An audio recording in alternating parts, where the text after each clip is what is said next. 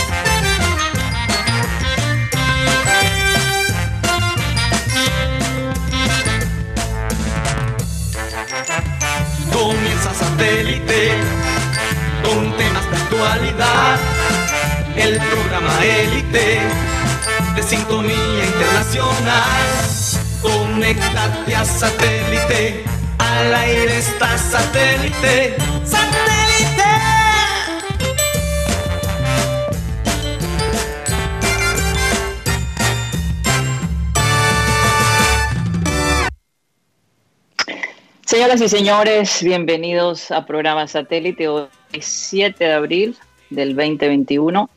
Hoy cumple nuestra querida ciudad de Barranquilla 208 años. Y sin lugar a dudas será una celebración bastante calmada, dadas las circunstancias. Eh, pero qué lindo que de todos modos podamos recordar que en 1813 la ciudad de Cartagena, básicamente declara a la ciudad de Barranquilla como villa, buscando aliados para pelear contra los españoles. Y eso sucede un 3 de abril, pero cuatro días más tarde se lee el decreto en nuestra ciudad Barranquilla y es por eso que desde entonces celebramos su cumpleaños. Así que feliz cumpleaños, querida Barranquilla. Vamos a ponerle el, no sé si el himno nacional a Barranquilla o, o- o el Happy Birthday to You. El mariachi. El, El himno de mariachi le Barranquilla. ponemos. Vamos a poner el himno de Barranquilla, chicos. Vamos a tenerlo allí. Hay problemas con eso, ¿no? Ustedes saben que Sin derecho. Sí, sin derecho. sin derechos, exactamente. Bueno, eh, ¿tenemos el himno, señores? Bien. Ahí está, ahí está el himno. Cinco segundos. Realmente. Cinco segundos después.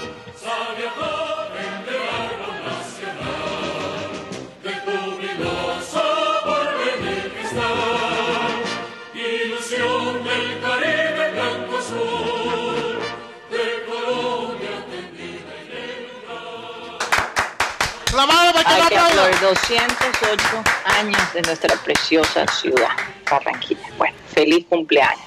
Y ese cumpleaños que todos vamos a celebrar, pero en casa, no en rumbas por ahí. Fíjate que cada Bueno. un Remember Time. Aquí Así es. Sí, aquí en satélite. Hoy es Remember Time y tenemos, eh, tenemos un Remember Time muy, muy curioso. Eh, recordarles, como siempre, a nuestros queridos oyentes que estamos transmitiendo a través del Sistema Cardenal 1010 AM, a través del TDT, Sistema Cardenal, de nuestro canal de YouTube, que está con todo, programa satélite, y bueno, si nos quieren llamar directamente, háganlo a nuestro WhatsApp 307 16 0034 vamos a dar inicio presentando a toda la gente que forma parte de esa de satélite. Y tenemos a la gente allá, allá en Barranquilla, otra vez, otra vez el retorno. No sé qué pasa allí. Si es un computador vendido, bueno, ya se fue, gracias a Dios. Vamos a presentar a la gente allá en el estudio. Tenemos a Benjamín Gutiérrez, Juan Carlos Rocha, a la gente de producción, Benji Bula, Tox Camargo, Alan Lara, nuestro querido Yeyito. Desde su casa está Rodolfo Herrera. Y bueno, desde acá, desde los Estados Unidos, todavía, ya casi en Barranquilla, está ¿Y usted está en Mateo. ¿Cómo? Cada vez, está más, cada vez está más barrigón de los del estudio, ¿no? sí, me he dado cuenta. Sí, será. Hombre, yo voy a llegar allá a poner a ponerlos a régimen a todos. No, y, y, y Guti está bastante atrevido, Rodo. Escuché que ayer, en la segunda media hora, que trató de dirigir el programa del mismo, imagina. Eso es lo que me, me- lo que me contaron la Oye, mala pero, lengua. pero no No sé. se adelanten, ya vamos a hablar de Oye, hay clean, clean, relájate. Bueno, desde Estados Unidos, Mateo Gueidos y quien les habla, Karina González. Vamos a dar inicio con nuestra acostumbrada frase que dice así. Solo podemos dominar la naturaleza si la obedecemos. La obediencia es la palabra de hoy. Sin eso, señores, mira, en la, en la naturaleza todo ocurre por, por, porque sí, porque es necesario. Está llena de procesos. Nosotros somos los únicos que nos gusta interrumpir los procesos. La naturaleza vive de los procesos. Fíjense, yo les hablaba por estos días de ese documental tan maravilloso que realmente cambió mi vida en muchos aspectos sobre el, mi profesor el, el pulpo y cómo este hombre iba todos los días al fondo del mar a encontrarse con, esta, con, este, con este ser viviente y básicamente a ganarse la confianza. Y a partir de ahí, que el pulpo le da la confianza, empiezan las aventuras entre él y el pulpo. Una persona que no sentía que podía reconciliarse con el mundo. Y a través de esta experiencia marina, que realmente es otro mundo, es un mundo maravilloso en donde todo va lento, no hay prisa. Ahí pudo reconectarse y reconciliarse con la vida y traer al final muchas personas a vivir la misma experiencia que él. Entonces, en, medio de esta pandemia, yo creo que nosotros tenemos que reconciliarnos con la naturaleza y no culpar a ese bicho, como algunos lo llaman, de todas nuestras desgracias. Yo creo que si usted tiene la oportunidad de vacunarse, debería hacerlo. Es como esa historia que alguna vez Abel González contó de un amigo periodista, donde su avión se estrelló y cayó al mar. Entonces Dios le mandó muchísimas maneras para ayudarlo y él decía que, que, que él iba a esperar la voz de Dios. Y cuando se estaba hundiendo, nadie lo pudo salvar. Y ahí queda, ahí queda la conclusión. A veces nos están dando la solución y nosotros no la queremos ver. La, la solución ahora para nosotros, los barranquilleros y los colombianos generales, es seguir los protocolos de bioseguridad, porque con estas 160 mil vacunas que se están aplicando cada día a la gente que está en medio de, de la edad adecuada, falta mucho para que llegue a la gente joven.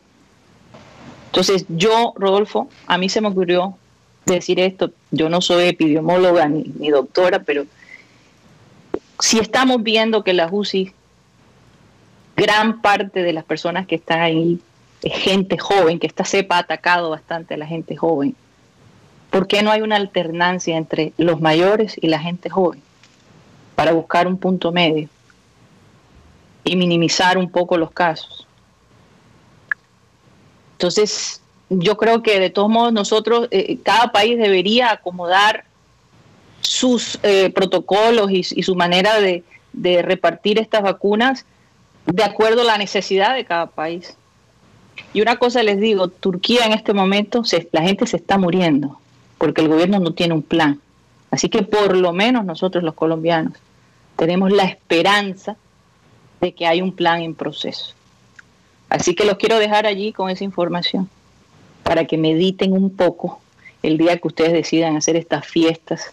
Pues ya dijeron que los más del 80% de los 560 edificios de la ciudad de Barranquilla que están inscritos en la lonja tienen gente con COVID. Es una cifra bueno, escandalosa. Escandalosa, escandalosa. Sí. Y eso que no son todos los edificios. 80% son, son casi todos. ¿Cierto? Casi todos. Básicamente los Ahora, que están registrados. Y es más del 80%. Estarán registrados. Seguramente. Y Karina, respecto a lo que tú decías, lo que pasa es que, eh, sí, todos sabemos que, que, el virus como tal originalmente se entendía que el riesgo era mayor para los, las personas mayores a propósito. Sí. A propósito de la palabra. Pero eso ha venido variando. Porque es que inclusive en Medellín, donde la situación es crítica, allá hay alerta roja y toda la, la y las UCI están prácticamente copadas.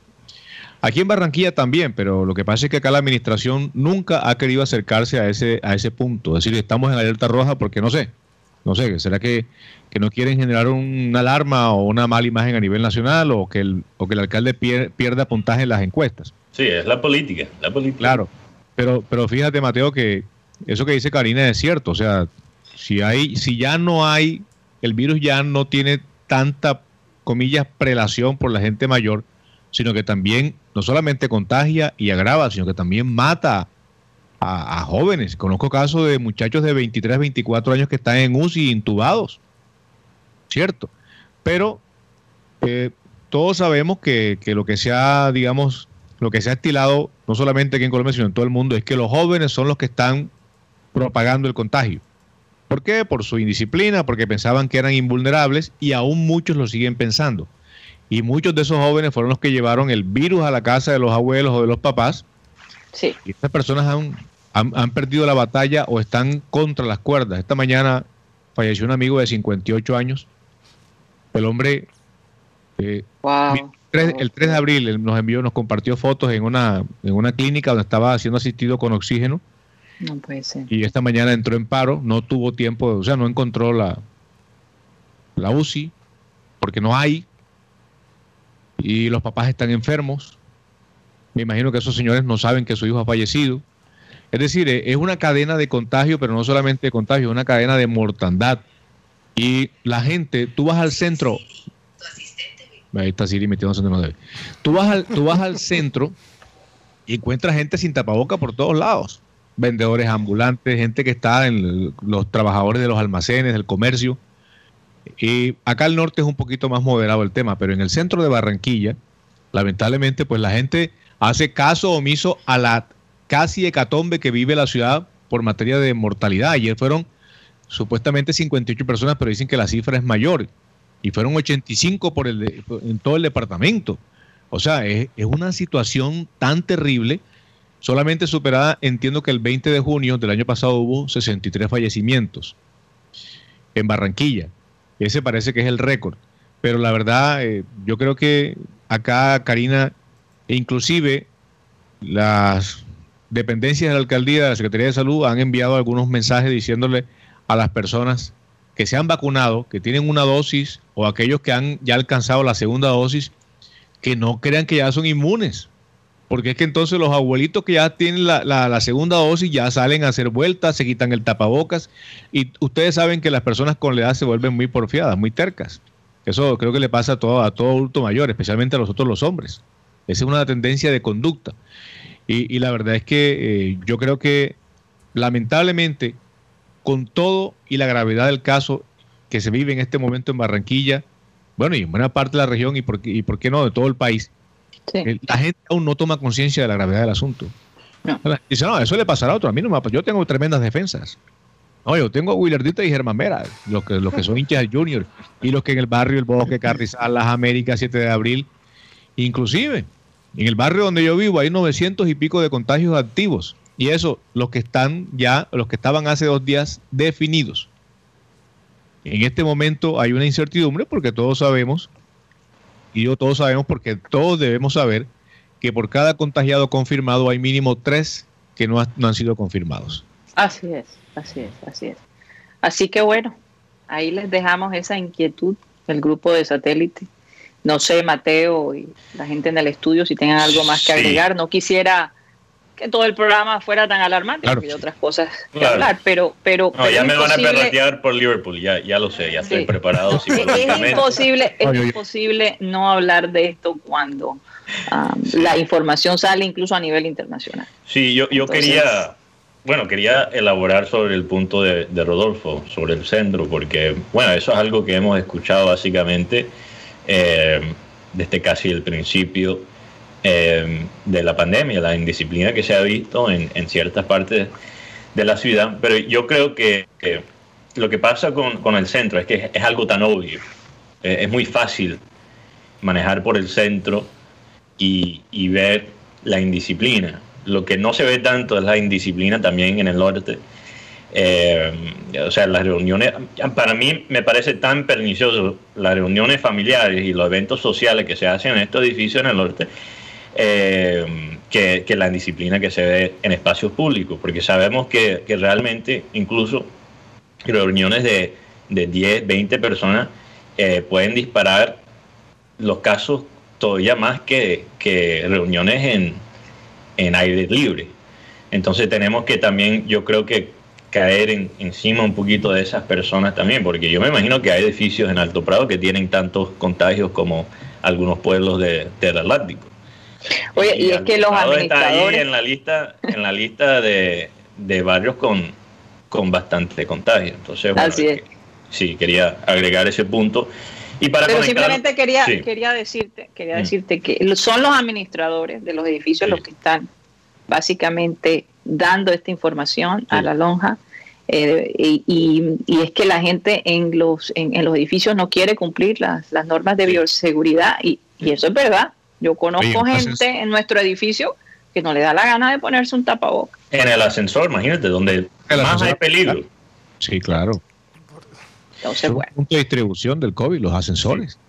Definitivamente. total, total. Y las áreas comunes también, los parques y las piscinas, en fin. Eh, pa- para conectarlo con, con el deporte, yo, yo creo que, bueno, muchas veces el deporte es un microcosmo, sí, así es la palabra en español, microcosmo, creo, de lo que pasa en, en nuestra sociedad. Mira, mira lo que ha pasado con, eh, con los jugadores, eh, eh, de, de los atletas en general, pero, pero algunos de los casos más obvios ha sido, ha sido la- los futbolistas.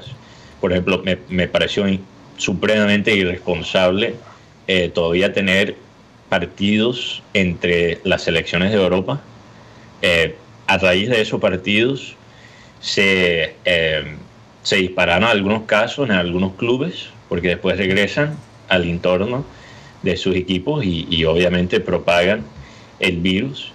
Y aunque tú estés, fíjate que aunque tú estés vacunado, tú, tú todavía puedes eh, dárselo a otra persona, aunque tú estés sano.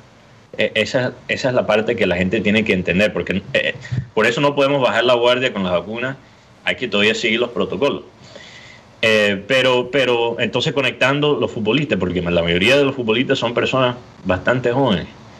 Eh, yo creo que la razón que se ha dejado hasta cierto punto, no solo en Colombia, pero en todo el mundo, eh, se ha dejado descontrolar la cosa con los jóvenes, es porque nos favorece eh, económicamente. O sea, yo, yo creo que hay una razón eh, eh, económica de voltear ahí la cabeza e ignorar lo que están haciendo los jóvenes, porque lastimosamente los jóvenes mueven la economía. Entonces, est- esto es algo, un problema consistente donde, donde hemos visto a través de esta pandemia, todavía más, de una manera más obvia, que cuando los gobiernos tienen la oportunidad de escoger entre la salud y el bienestar del pueblo y el movimiento de la economía, más veces que no, escogen el, movimiento de, de la economía. Claro. Entonces yo, yo creo que esto abre una pregunta más allá que esta pandemia en general de nuestra sociedad, no solo en Colombia, eh, pero, pero como digo en todo el mundo, de cómo podemos tener unas economías humanas. Porque hay muchas personas que creo que han vivido toda su vida pensando que, bueno, si tú haces esto, tú, tú haces esto, tú vas a ser rico, sigues los pasos y, y no es así. Hay muchos factores y, y- y este, esta pandemia ha destapado toda esa, esa, esa malicia ¿ves? Que, que se puede generar a través de un enfoque simplemente en la plata. Así es. Oye, Mateo, me gustaría que la gente en el estudio, Rocha y, y Benjamín Gutiérrez, nos hablaran un poco. Ya el equipo de, de Barranquilla, el Junior, viajó a La Paz Sí, ya están en La Paz. Desde ayer. En Santa Cruz. desde Santa- ayer. O sea, mentira, de, de- sí, desde ayer. Desde ayer Están en Santa Cruz de la Sierra. Están, están en, en Bolivia, ya en están el, en Bolivia. En el Virubiru se llama el, aer- el aeropuerto de Santa Cruz de la Sierra. El Virubiru. Virubiru. Eh, ¿Qué se come en La Paz para, para soportar Viagra. altura? Viagra? Un poquito Es- eso lo hizo, este, lo hizo, lo hizo River Plate hace como tres años. Los médicos dijeron, tomen Viagra. Tomaron Viagra. Sí, lastimosamente los golearon 8, a- ocho- este, 3 a 0, pero bueno, los golearon. Pero tuvieron fondo físico.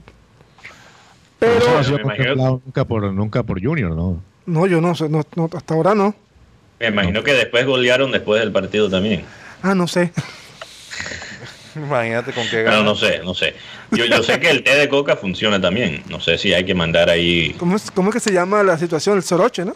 Soroche. Soroche, sí. Sí, la Soroche.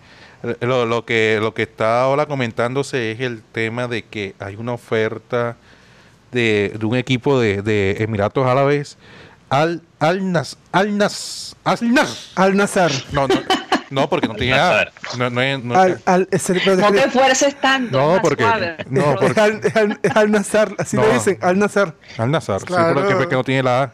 Lo que pasa Joder, Rocha, quédate con el español, definitivamente es tu idioma, ¿no? Bueno. Es un club de, de fútbol de Emiratos Árabes eh, Eso en, es. Ajá. en la ciudad de Dubái. Ok. Sí. Eh, además es el primer equipo y el más antiguo de, de Emiratos.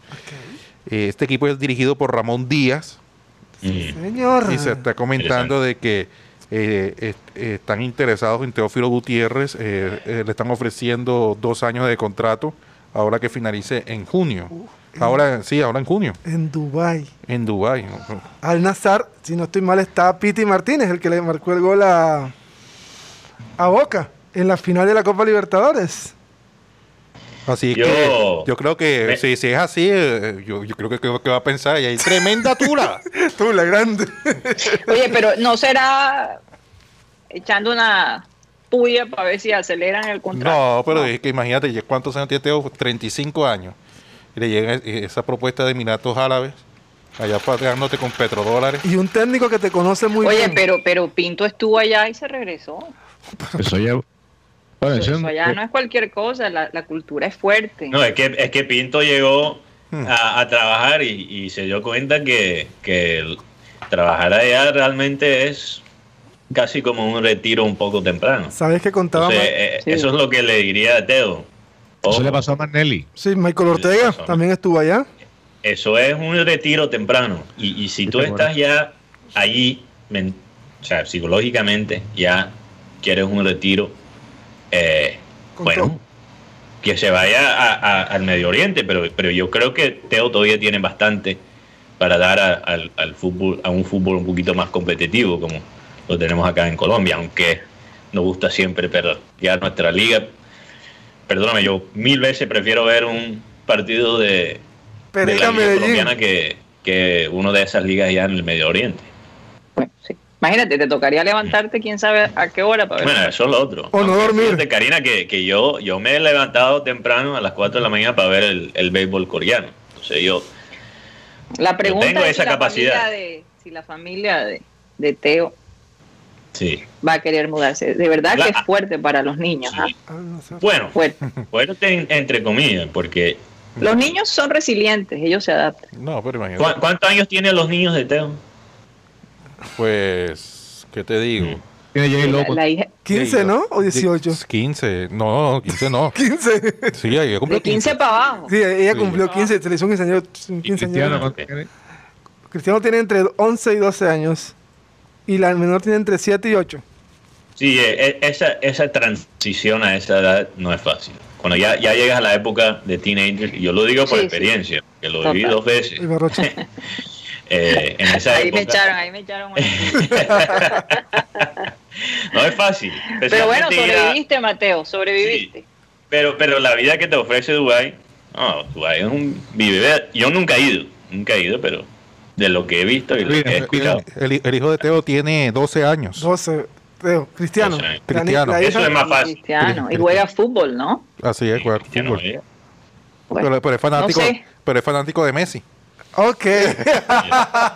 Ay, caramba. Bueno, hablando de no propiamente de- del Barcelona, pero, pero ayer obviamente nosotros los fanáticos de Liverpool estuvimos bastante Sí. conmovidos con la situación. Sin embargo, bueno, por lo menos se anotó un gol de visitante que eso nos da cierta ventaja en peor en- si se si se da un empate Sí. en, en, en Anfield, pero eh, yo te digo una cosa, esta situación también después del partido, de estos mensajes racistas contra tres de los jugadores del Liverpool, eh, está creando un ambiente pesado. Yo imagino que la gente de Anfield, aunque no pueda asistir al estadio, Mateo, Sí.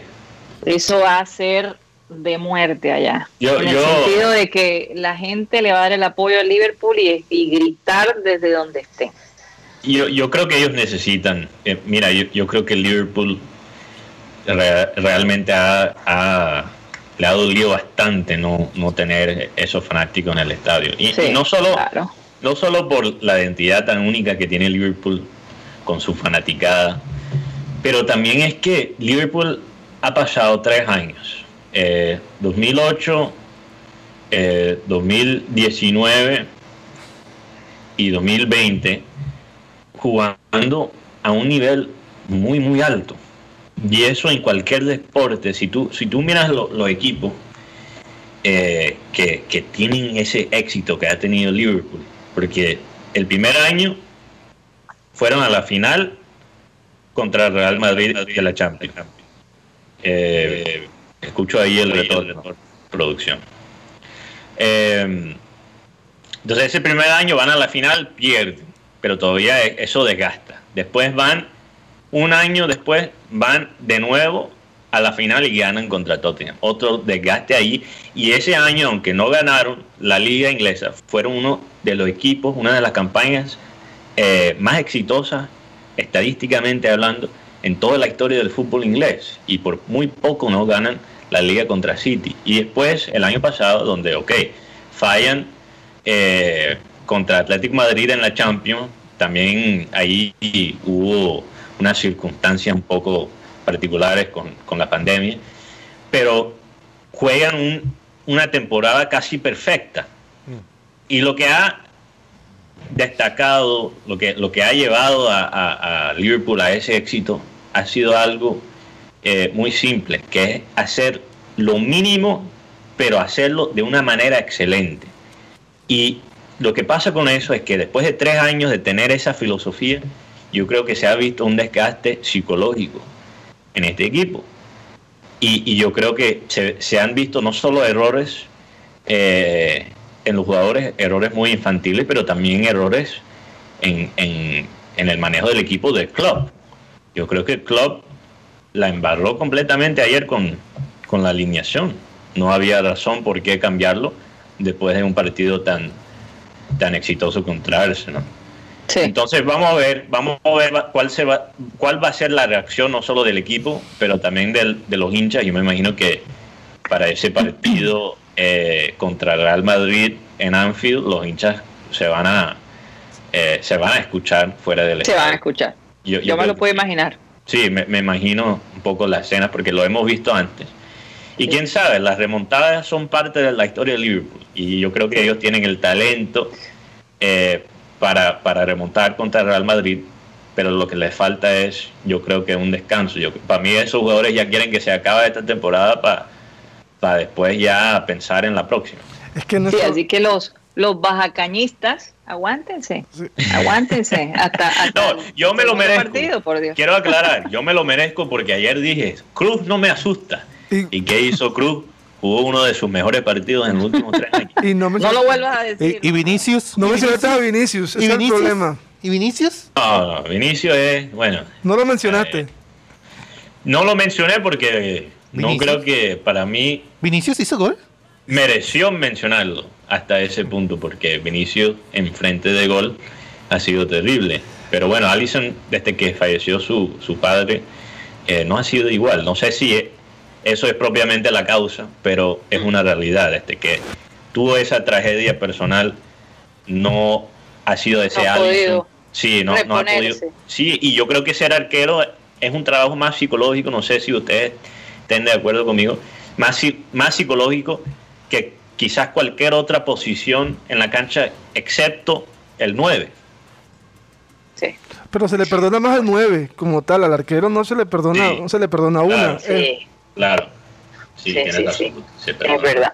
Bueno, eh, chicos, ¿por qué no nos vamos a un corte comercial y ya regresamos?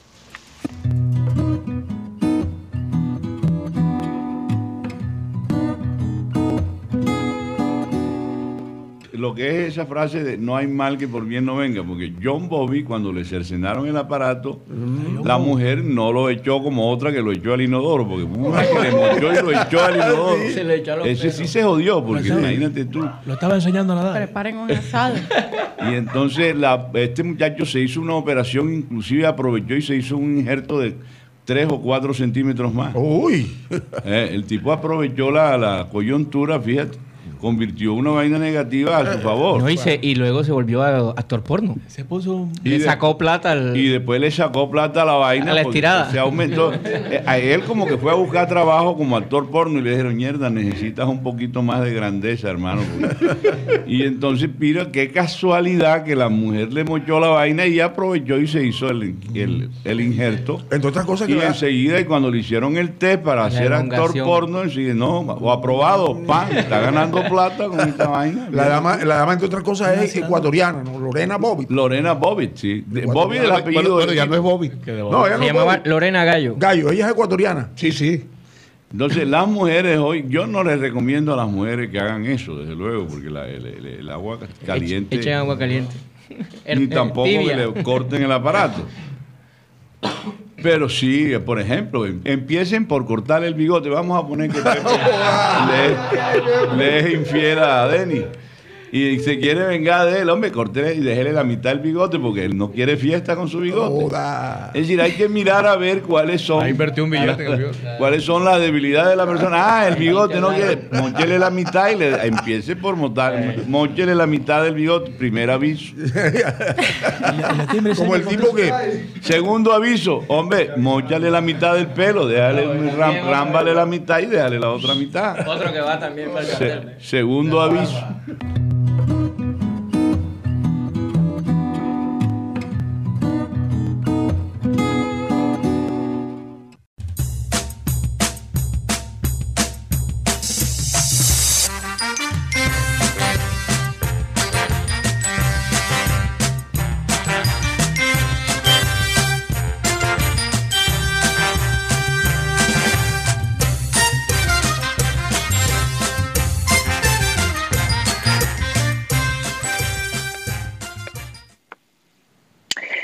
Continuamos con programa satélite, transmitiendo desde Sistema Cardenal 1010 AM y desde nuestro canal de YouTube, programa satélite. Recuerden eso. Y bueno, este es el momento para que Rocha se despache con estos dos comerciales. Y él está encomendado a darlos. Adelante, Rocha, con el churrasquito. Así es, eh, a esta hora, a las 2 y 5 de la tarde, un almuerzo en el churrasquito, ya sea sancocho de costilla o sancocho de pollo, o, o por qué no, una punta gorda, o un churrasco, una pechuga para el niño con papitas fritas, en Asadero el Churrasquito. Haga sus pedidos al 302-263-4810 o al 344-30 o, o también puede hacer sus pedidos a través de la, de la plataforma de Rappi o visitarlos en la sede principal del barrio Laya, calle 69C con carrera 32, en la plazoleta de comida del centro comercial Villa Carolina o en la plazoleta de comida del centro comercial Portal del Prado. Hasta el churrasquito donde se come sabrosito y hoy más que todo en el día de Barranquilla que hay que comer bastantico. Bastantico, así es. Eh, usted, amigo, eh, de pronto, que, que- este día gris, un día nublado, un día flojo, levante ese ánimo. ¿Cómo lo vamos a levantar? Tómese una copita de nitros. Es un energizante natural con guaraná y borojó. Rocha, Dígame. pero cualquier idea no, que el día está tigrero. Sí. Que aproveche, que aproveche. Por lo menos una El varita. vaso medio vacío, medio lleno, tú dices, oye, el día está tigrero, pero necesito una recarga. Sí. Aquí está. Oye, por, lo- por, por cierto que ya, ya supimos quién es el amigo que te está pidiendo el, Nitrox. container. hay un sapo por ahí. Sí, sí, sí, ya nos contaron. Qué ¿Cómo maravilla. sería un topo? ¿no? Un topo, hay un topo. Ya recuerdo. topo. Pero ya sabe que de pronto él puede Ah. dar, dar el testimonio cómo, cómo aumentó su deseo, Deberíamos mejor. invitarlo para que nos cuente, deberíamos Claro, invitarlo claro. para que nos cuente, claro que sí. Es un hombre creíble también, entonces quién Rocha, sabe. Rocha- Rocha sabe que hay un, bueno, Nitros tiene un, es un logo, Rocha, ¿cierto? Lo vimos el otro día, pero yo propongo que pongamos a, a alguno del grupo, por ejemplo, puede ser Gutio, puede ser Rocha con un vestido así estilo Superman y la capa de Nitros. Oye, bueno para la- las radionovelas, ¿no? Así es. claro, para, para mejorar el desempeño sexual, Guti. Desempeño. Interesante. ¿A dónde se pueden comunicar Rocha. Al 300-301-6654, 300-301-6654, el señor Andrés Támara. Con Nitros mejora la energía y la vitalidad. Deja la pereza, muchacho. Tómate un traguito de Nitros para que veas cómo te pones todo lindo. ¡Uy, mami! Oye, Oye, tremendo porrista.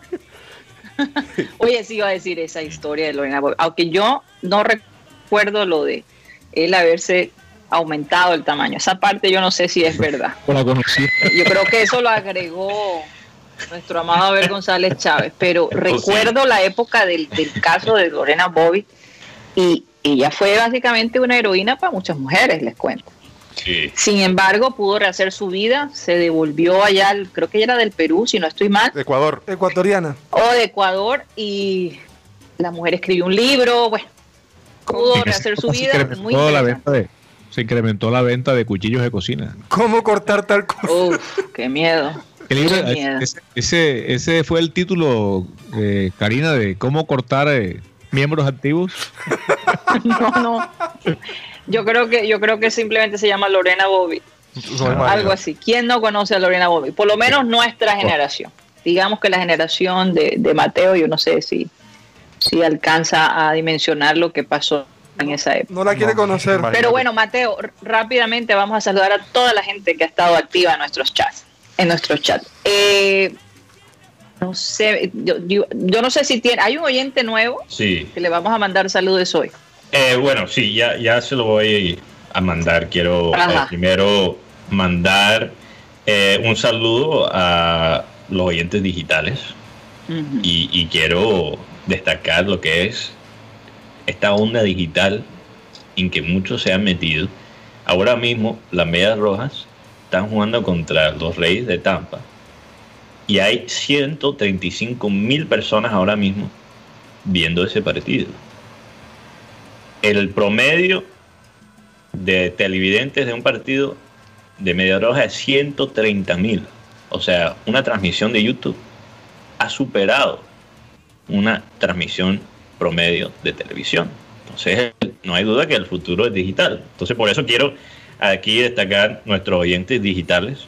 Saludo a Julio Eguiz, Enrique Martínez, Milton Zambrano, que dice definitivamente tenemos una hermosa ciudad. Nada que envi- envidiarle a Dubái ni a ninguna otra.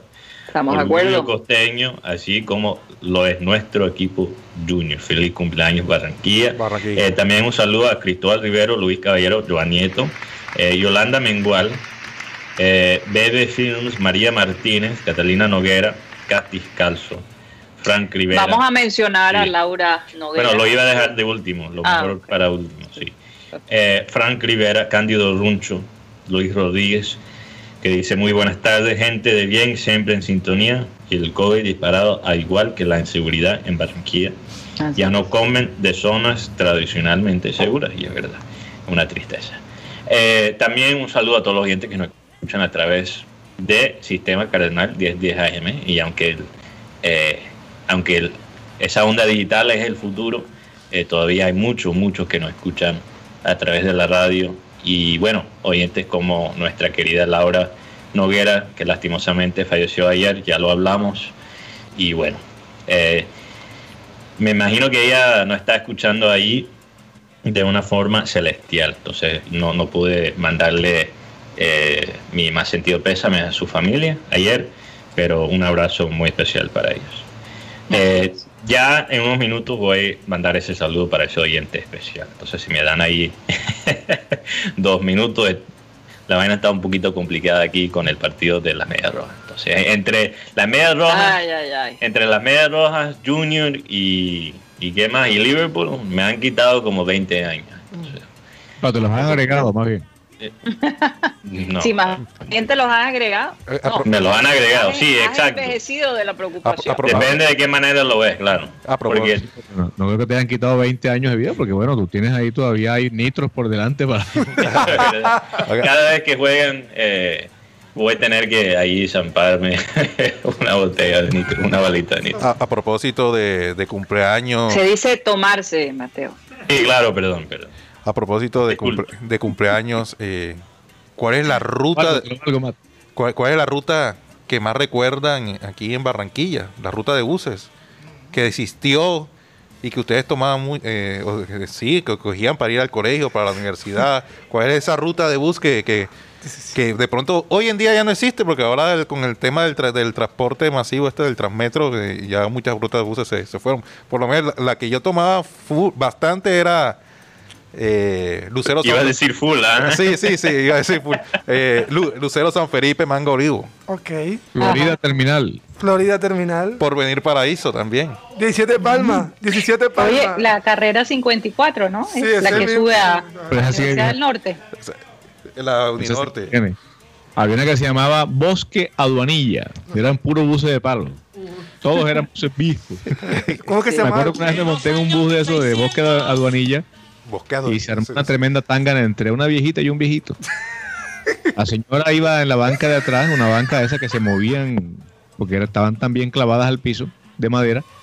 Y el, y el señor iba adelante como que, a- al señor le, le- le cayó en gracia a la señora, ¿no? Pero a ella no le agradó. Sí, En un momento dado, el, el señor le dijo algo y la señora ha sacado un plátano de un saco que llevaba, porque en ese bus había gallina, puercos, plátano, yuca, de todo. Me hiciste acordar de los buses. Los buses de Yo iba a para acá. visitar- yo a visitar a una amiguita que había conocido por allá, metida en el, el barrio Santuario. Ajá. Aquí se está confesando, Rodo. Sí, son cuestiones de, de infancia. Juventud. Y, y- sí, Sí, y resulta que la señora ha cogido un plátano de esos que no crecen más, tipo exportación, y se lo ha partido en la cabeza. ¿no? Puede ser. Se Y empezó la levantadera. Claro que el señor fue un caballero, no se metió con la mujer. Bosque Aduanilla se llamaban esos buses y me dicen que todos los días había tánganas en esos buses, había chicharrones, la gente se metía Oye, pero yo les cuento algo. Eh, el, el bus a la Universidad del Norte, creo que era carrera 54 Uninorte, Caldas Recreo. donde nos encontramos. Era Caldas Recreo. Sí, sí, Caldas Recreo. Estaba María Modelo, ¿te acuerdas? Eh, eh, eh, Pero ese- el asunto es que yo me he montado en este bus y está Lorna Cepeda, ¿se acuerdan de Sí, claro. la actriz Lorna Cepeda? Ella estudiaba psicología en la Universidad del Norte. Entonces La peliteñida, ella, ¿no? la Sí. peliteñida, Ah, de repente se monta una viejita y nadie se levanta a darle la silla a la viejita. Y empieza Lorna Cepeda, a mí nunca se me va a olvidar eso, a decir, son unos desgraciados. Y de ahí salió el desgraciado. novela. Siéntese aquí en mi silla, qué caballero, y empieza a insultar a todos los hombres, muy sentados se ven todos y la señora no, no, no son capaces de, de darle la silla, entonces todos empezaron a, tú sabes, y ella le ha dado la silla a la, a la anciana para que se sentara. Fíjate, eso refleja un poco la personalidad. E- e- e- ella era así, siempre fue así, muy expresiva, Sí. por eso yo creo que ese papel de, de Patricia, aunque eh, ella parecía ser una, una mujer muy aterrizada, ¿no? A pesar de la fama, fíjate, que tenía, cogía su bucecito para ir a la Universidad del Norte. sí, No, y me imagino que los hombres en ese bus lo tomaron bastante en, No, en no, serio, porque y- cuando, cuando una, me- una mujer con, con ciertas cualidades te da una, un regaño ahí semejante, lo, no sé, lo toma más a pecho, yo creo. Sí, es más, yo no sé si ella estaba embarazada, tengo Ah, ese leve ok. recuerdo, que ella estando embarazada, ella dijo, estoy embarazada y le voy a dar el puesto a la señora. Y armó un escándalo ahí de aquello que Imagínate. todavía hasta el sol de hoy me acuerdo. Eh, veo. rápidamente solo quiero saludar a este oyente que ya tengo el nombre, Yamilo Jeda, creo, que trabaja en edificio de Point. Un saludo muy especial. Él nos escucha todos los días, eh, desde el primer minuto hasta el último. Un saludo para él. Me imagino que nos está escuchando ahora mismo por sistema Cardenal 1010 AM. así es. A mí me pasó, Así había, es. pasó- había unos buses que, que subían, yo vivía en Soledad, en el, en el barrio Santa Inés, y tocaba coger dos buses. En esa época, pues aún no se habían eh, dado las, las rutas esas que eran intermunicipales, podemos decir, porque pues, salían de Soledad y terminaban por acá, en la vía al mar. Y había un bus que es- eh, una ruta de buses expreso por venir que viajaba por toda la 20 de julio. Pasa por venir. Ajá. Tocaba caminar de, de la 43 a la, ¿qué es esa? La 46 y la sede de la Universidad Autónoma. Y resulta que se ha montado una monja y yo rogando para que la monja no se me pusiera al lado. Por Y la justo se me ha puesto al frente, al lado así. Y yo iba con una, una cantidad de libros y llevaba unos paquetes y tal. Pero yo opté por no dar el puesto a la monja. Yer. Ay, Dios. Y, de- y después se monta la secretaria de gerencia, que era una, una, una muy simpática, muy bonita. Ay, ¿Quién se me ha puesto al lado? Yo le pedí el bus. Y a la bajada le dije, "Oh, nena, perdona que no te haya el puesto, pero fue que le negué el puesto a la monjita, ¿sabes? se, se me hubiera caído la cara de vergüenza darte el puesto a ti antes que a la monja. De, de, eso, de esas historias de los buses que hicieron a la vieja Barranquilla, porque es que, bueno, hoy día de Barranquilla creo que vale la pena la ocasión para hablar de ese tipo de cosas, de las cosas graciosas que ocurrían en aquella época en que pensar en un atraco en un bus era algo exótico. Sí, sí. sí. O sea, en esa Sí. época no se veía que, que el tipo sacó una pistola y sacó un cuchillo, eh, amenazó al chofer. Eso no se veía nunca en Barranquilla. De hecho, yo recuerdo que una vez se montó un tipo todo, todo extraño y dijo, señoras y señores, yo eh, vendo, vendo estas colombinas, estos Eh, chupetines. Yo, yo, yo, yo, yo te, yo te lo interpreto, Rodolfo. Porque yo todos los días cogía un bus para el colegio y se montó, y yo me aprendí la parla de esos pelados. Totalmente. Yo que, buenas tardes, señoras y señores. Eh, Les acabo de repartir el dulce y apetitoso Luquiño. Sí, señora. Lo- Sí, ¿se acuerdan del Luquiño? El Luquiño. Este dulce apetitoso Luquiño tiene el valor de 100 pesos. Sí, señor. 100 pesos. Estos son estos 100 pesos no son para meter vicios. No, señor. Son para mantener a mi familia. Yo no. oh, y todos los días se montaba ese pelado con el Luquiño. Yo voy a terminar loco este pelado con puro dulce. ¿vale? Ay, pero No, y- está agregando algo al nitro. Y no, fa- y no, y no falla en el bus de, en el bus el, el coso de piolín. Ah. El, el afiche de piolín. Ah, Ah, sí. sí. No, es que en esa época eh, los buses eran, eran algo muy macondiano. Eh, yo he hablado de las calcomanías que había en los buses, ¿no? O sea, eh, eran bastante morbosas, pero Ah, eran sí, muy sí, curiosas. sí. Lo que escucha Y- aquí y- se queda aquí. Bueno, y pero- Rodolfo. Pero veas y cuenta la historia, Ah. eh, Cari, del, del man que se monta en el bus y dice, señoras y señores, quiero decirle que yo estoy vendiendo esta chupeta porque la situación está barro. No, no, yo no estoy, yo no estoy dispuesto a hacerle daño a nadie. Yo estuve con el frente 13 de la FARC. Allá me tocaba a veces, me tocaba picar gente y decapitar gente. Yo vine aquí a la ciudad a portarme bien, a vender chupetina, por eso espero que ustedes me colaboren. Y todo el mundo, hey, dame, dame, Dame dos, dame dos. O sea, por temor terminaban comprando. Sí, pero eso fue algo, eso algo, fue algo extraordinario. Ya lo que pasa hoy día, bueno, no en todos los buses, no, y no siempre, pero, No. pero el tema de la inseguridad está ahí. Sí. No, y- Sí, Oye, o cuando una, una chica se, se montaba al bus y era medio groseronga con el, con el del bus, Con el chofer. porque el bus, sí, con el, el del chofer, porque le echaba un piropo, lo que fuera, y le daba una mala cara cuando tocaba el timbre, entonces no, no paraba donde la chica decía. Oye, ¿pa' dónde me "Para llevas?" tu madre! Así como pasó, así igualito como una escena de Betty la Fea con Lorna Cepeda, igualito, así. Y la gente, eh, ay, pero qué creída, y te echaba, le- bueno, a mí eso nunca me pasó, no lo estoy contando una experiencia personal. Y, y- Si nadie te echó piro. ¿Para dónde me llevas? ¿Pa' dónde me- Oye, y, y, lo- y, y- y el otro bus que de pronto era bastante famoso en, en- en- en esos años anteriores en Barranquilla era el No Joda. Uno lo veía. y era, "No Joda". Ah, sí, claro. Claro. Claro. Allá Pero el Puerto- no joda, el perdón, el no joda era eh, más para rumba, ¿no? No, no, no. Ese bus- había tres buses, no joda eso, a puerto. Y, y- y la gente se transportaba ahí sin ningún problema. Es más, nosotros cuando nos echábamos la leva en el Codeva, Ok. Nos íbamos para Puerto Colombia cada que "Ey, ya Ah, saben, sí, sí, sí. Y No mañana hay que, hay que traer pantaloneta porque vamos para playa. Ay, esas levas en playa. Ay, dolor.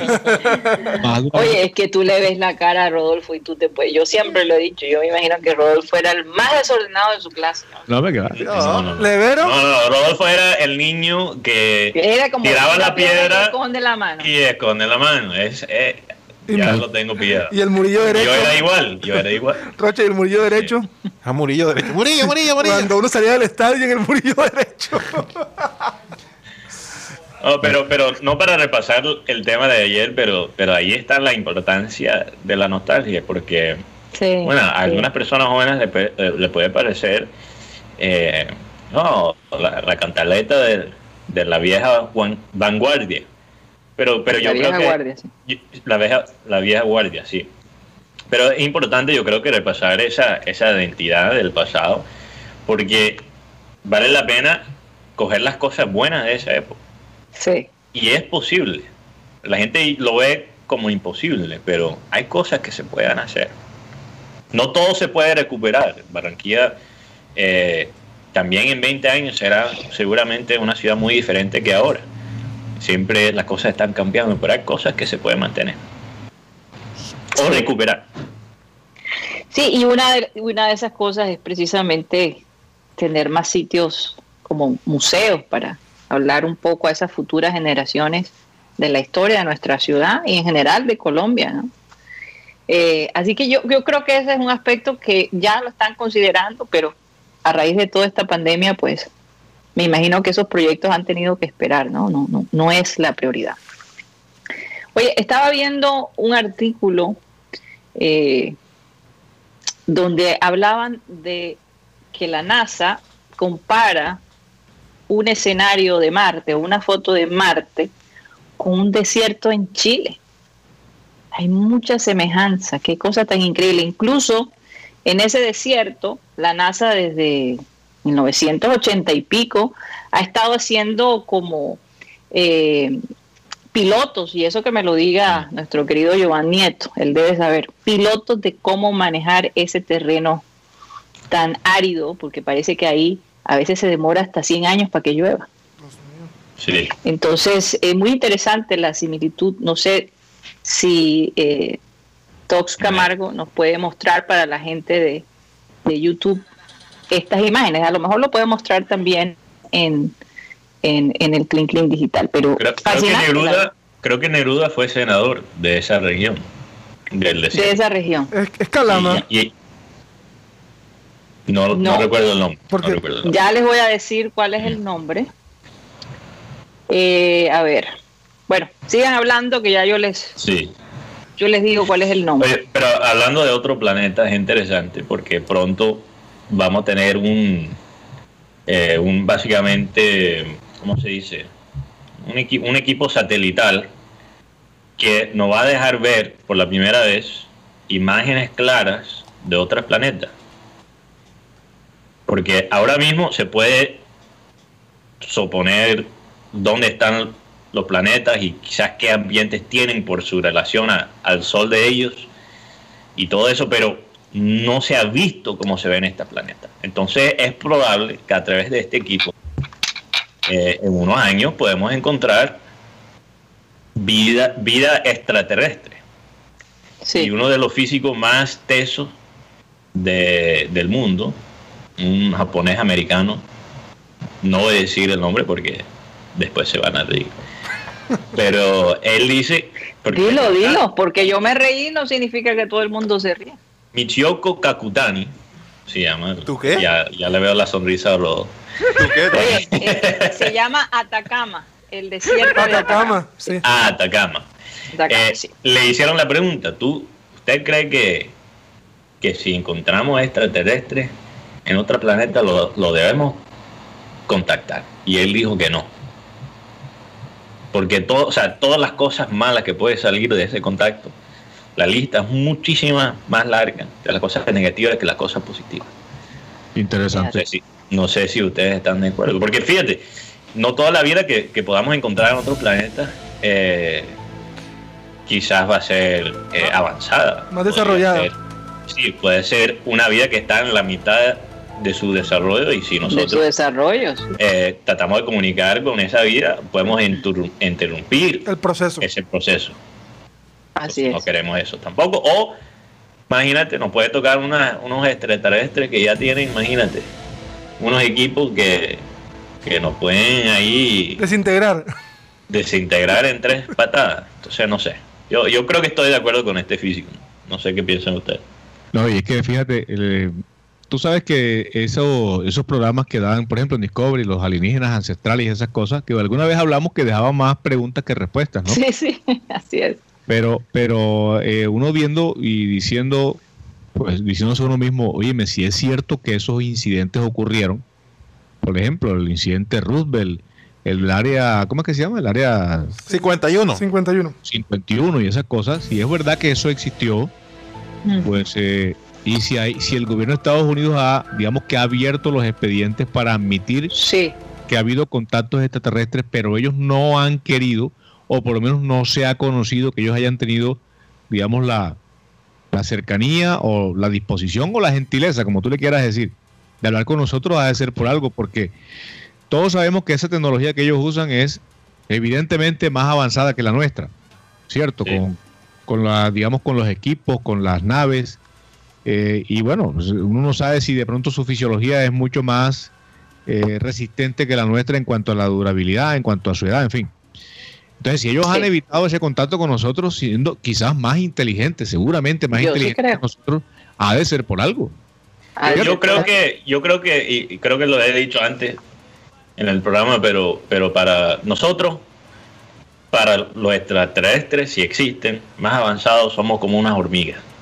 O sea, realmente no, no estamos, no, no incidimos en los pensamientos de ellos. De vez en cuando quizás le provoca una... ma- Tú sabes, como cuando uno era niño y veía la fila de hormigas, a veces le provocaba Pisarla. meterle el pie.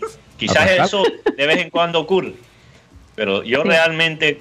no- Menos no mal creo yo te dije que no lo hicieras más. Le picaron las hormigas. Imagínate, y teniendo fan, hinchas de la América aquí en este planeta, ¿por qué los extraterrestres se van a interesar en nosotros? Ya, ya, ya. Hombre. Oye, déjeme mandarle un ¿Con saludo. qué a Tony propósito?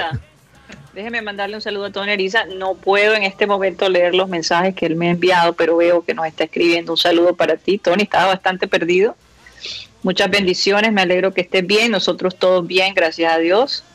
Y bueno, Dios ha sido misericordioso ¿no? con este grupo de satélite y con sus familias y hemos podido sobrellevar la pandemia de una manera bastante saludable. Así que hay que estar definitivamente agradecidos con Dios eh, y reconocer su grandeza en nuestra vida. Se nos acabó el tiempo, señores. Como siempre, vamos a terminar esa media hora digital en nuestro canal de YouTube, Programa Satélite, si nos quieren seguir escuchando y formar parte de este programa, lo pueden seguir haciendo a través de nuestro canal en YouTube. Muchísimas gracias y recuerden que estamos de 1 y 30 a 2 y 30 aquí en Sistema Cardenal 1010 AM. Muchísimas gracias. Satellite.